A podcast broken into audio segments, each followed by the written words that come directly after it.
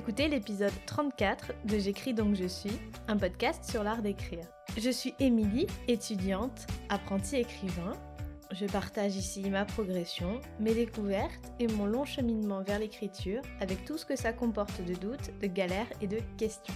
Abonnez-vous au podcast pour ne rater aucune publication. Et si vous l'appréciez, la meilleure façon de me le dire, c'est de partager sur les réseaux et surtout d'en parler autour de vous. Bonne écoute Hier, j'ai pas écrit une ligne. Mais à ma décharge, c'était complètement prévu. Cette semaine, j'ai décidé de m'organiser autrement. Oui, encore une autre organisation pour la semaine. C'est qu'en ce moment, j'ai beaucoup de travail avec mes podcasts et mes projets d'écriture et euh, j'ai clairement pas le temps de tout faire. Les journées sont vraiment trop courtes. Donc vu qu'en ce moment j'ai énormément de choses à faire, mais voilà, dans des domaines assez différents, je me suis dit que j'allais segmenter les activités par journée. Parce que j'ai remarqué la semaine dernière notamment que j'étais tellement prise par l'écriture que j'arrivais pas à me dégager du temps pour euh, les autres choses. Et en, même temps, l'objectif euh, de la semaine dernière, c'était bien de terminer le premier jet de ma nouvelle, donc c'était normal aussi de prioriser l'écriture. Tous les jours, euh, je me faisais des to-do list où je mélangeais un peu toutes les tâches, écriture, podcast, réseaux sociaux, etc. etc. Et, et souvent, certaines tâches prennent plus de temps que prévu et du coup, je me décale, j'arrive pas à tout faire au bout de la journée, je m'éparpille, je repousse, je remets au lendemain et ça repart de plus belle. J'ai un autre problème aussi, c'est que souvent, dans les moments de la journée, que ce soit le matin ou l'après-midi, quand je travaille sur les podcasts, je suis souvent en train de penser à mon roman ou à ma nouvelle ou à mon projet d'écriture du moment et ça m'empêche d'être pleinement concentrée. Et bien sûr, dès que je commence à écrire, j'ai du mal à me libérer de l'espace mental qui se trouve occupé par les podcasts. Je pense à des trucs à faire en plus ou que j'ai pas encore fait, etc. Et donc, c'est vraiment infernal. Donc euh, cette semaine, j'ai essayé de me libérer de l'espace mental à chaque fois et de consacrer deux journées entières à mon activité de podcast, deux journées où je penserai plus à l'écriture parce que j'aurai pas à écrire, où je me consacrerai vraiment à toutes ces mini tâches euh, relatives au podcast qui prennent beaucoup de temps et d'énergie. Comme ça, quand j'aurai mes journées dédiées à l'écriture, j'espère avoir l'esprit plus clair et plus tranquille. Donc c'est pour ça qu'hier, j'étais focus sur mon podcast Minute Poésie et sur Instagram. Donc, j'ai pas écrit du tout. Quoique, j'ai quand même écrit si on y réfléchit parce que hum, ce podcast que je viens de lancer me demande pas mal de préparation en amont. Si vous l'avez pas encore écouté, ce que je peux tout à fait comprendre d'ailleurs parce que c'est absolument pas le même type de podcast que j'écris donc je suis. Donc Minute Poésie, c'est un podcast qui, comme son nom l'indique, parle de poésie.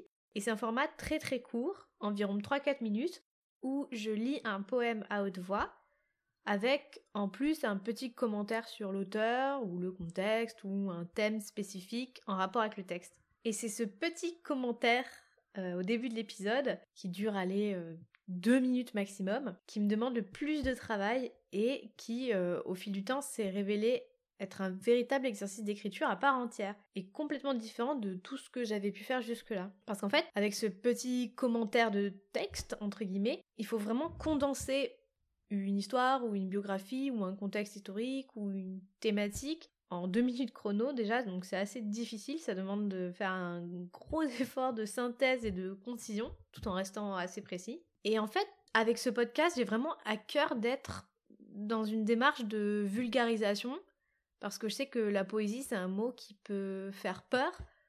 On peut avoir été euh, traumatisé par euh, la poésie, ou on peut penser que euh, c'est trop compliqué, que c'est trop hermétique. c'est pas forcément un genre qu'on a l'habitude de lire. Donc, je suis dans cette démarche de vulgarisation, donc je veille à ne pas utiliser de langage trop soutenu ou d'avoir une analyse un peu trop pointue slash chiante. Bon, en deux minutes de toute façon, l'avantage c'est qu'on ne peut pas faire d'analyse pointue. Et donc, euh, l'objectif c'est plus d'ouvrir à la poésie et de montrer qu'en fait c'est hyper cool, que c'est un genre qui peut se lire très facilement et être accessible à tous. Donc, je dois aussi l'être accessible quand je rédige ce texte-là. Et en même temps, par respect pour l'auditeur, j'ai vraiment envie de proposer quelque chose de qualitatif, qu'on ait l'impression vraiment d'avoir appris quelque chose et que je ne me sois pas contentée de recopier l'en-tête des articles Wikipédia ou ce genre de trucs.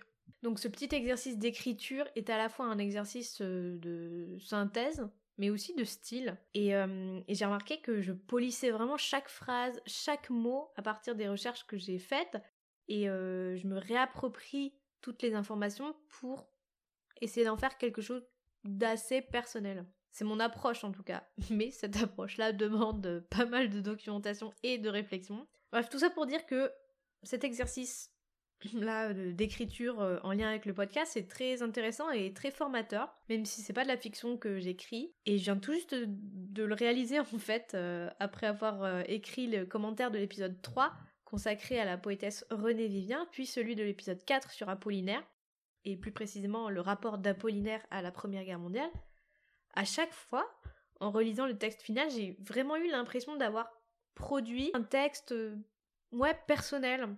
Alors que j'invente rien à proprement parler, hein. Et, euh, et j'ai l'impression, enfin en tout cas j'essaye d'injecter à l'information le, ma propre vision que je peux avoir du poète ou de la poétesse. Je, je sais pas si, si c'est très clair ça. Enfin, cet exercice-là me plaît parce qu'il est différent et stimulant il y a un cadre de contrainte assez fort et ça me sort de ma zone de confort, ce que je fais très très rarement.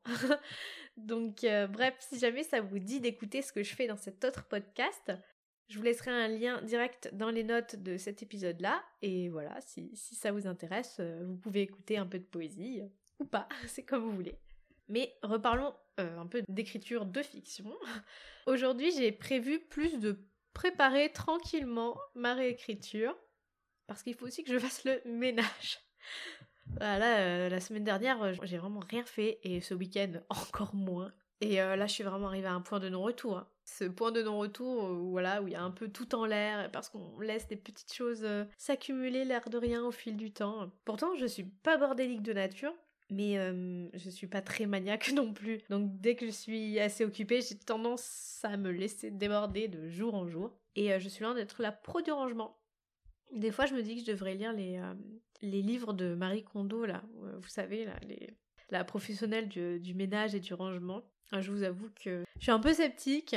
Bon, j'ai pas lu ces, ces, ces, livres ou ces méthodes, mais euh, une fois, je suis tombée sur un, une espèce de série documentaire Netflix où Marie Kondo, justement, allait dans des maisons. Je crois que ça se passait aux États-Unis. Et elle aidait donc les gens à ranger chez eux. C'était un peu bizarre. J'ai dû regarder un épisode, mais ça m'a un peu traumatisé. Après, c'était une production américaine, donc euh, c'est ultra scénarisé et ultra caricatural. Donc euh, peut-être que juste lire le livre avec les méthodes expliquées pour euh, mieux ranger chez soi sont efficaces, je sais pas. J'avoue que je sais pas trop ce qu'il en est. Bref, je parle, mais je ferais mieux d'aller réellement faire un peu de ménage. Je vous retrouve tout de suite après. J'ai rangé mon bureau, ce qui me semble déjà pas mal pour aujourd'hui et surtout pour commencer à travailler. Place nette, esprit net. C'est parti, donc euh, j'ai commencé là avant de reprendre le micro à lire euh, mon premier jet comme ça, sans prendre de notes. Le texte est très très court donc euh, j'ai voulu d'abord le lire comme ça une première fois sans, a priori. Là je viens d'attraper mon carnet et je vais noter bah, tout ce qui me passe par la tête après cette première lecture. En fait, j'ai prévu trois phases de réécriture pour cette nouvelle. Une réécriture thématique, une réécriture organique et une réécriture stylistique. Je vais donc commencer par la réécriture thématique, c'est-à-dire euh, injecter à mon texte de manière plus prégnante les grands thèmes de l'histoire. Déjà, on les pressent bien dans le premier jet, donc c'est plutôt positif. Mais euh, ce, premier jet reste assez factuel, c'est déroulement de l'histoire, euh, voilà. Euh, il faut quand même densifier un petit peu ces thèmes et les rendre plus clairs et plus palpables. Et euh, dans cette réécriture dite thématique, j'inclus aussi euh, le développement des personnages pour ceux en tout cas qui ont besoin d'un développement psychologique un peu plus soutenu. Donc là, pour la fin de la journée, je vais un peu plancher sur ces questions-là, questions donc de, de, thèmes et de personnages, brainstormer et surtout reprendre un peu aussi le côté recherche que j'avais fait il y a deux semaines, continuer à me nourrir d'images, d'articles ou de témoignages pour chercher toujours plus à me glisser dans la peau des personnages, me sentir plus proche d'eux et de leurs émotions. Et puis je pense prendre un peu le temps aussi de regarder des articles de blog sur la réécriture, ça peut être euh, inspirant. En tout cas, ça m'intéresse de choper ça et là des, astuces ou des conseils. Je suis pas dans la réécriture de romans, mais j'aime bien toujours chercher des avis ou des façons de faire et puis pourquoi pas une forme d'inspiration générale. Donc voilà pour le petit programme de l'après-midi. Je suis en train de voir sur mon enregistreur que cet épisode commence à être déjà assez long, si j'en crois mes, précédents euh, enregistrements, puisque j'enregistre au fur et à mesure. Là, j'ai l'impression que cet épisode va être assez long, donc je pense que je vais arrêter le podcast ici. Et je reprendrai ça demain matin. Je vous dirai comment s'est passé la fin de journée, si, je suis tombée sur des trucs cool en finance sur internet, tout ça. Donc voilà, on commence la semaine sur des bonnes bases. Je vais travailler à ma réécriture cet après-midi. Et en attendant de vous retrouver demain, bah, je vous souhaite de passer tout simplement une très belle journée. À demain Merci d'avoir écouté cet épisode. J'espère que cet épisode vous a plu. Si c'est le cas, n'hésitez pas à venir me parler sur Instagram via mon compte Émilie Dezeliel ou sur la page blanche-du-bas podcast. Merci beaucoup et à demain pour un nouvel épisode de J'écris donc je suis.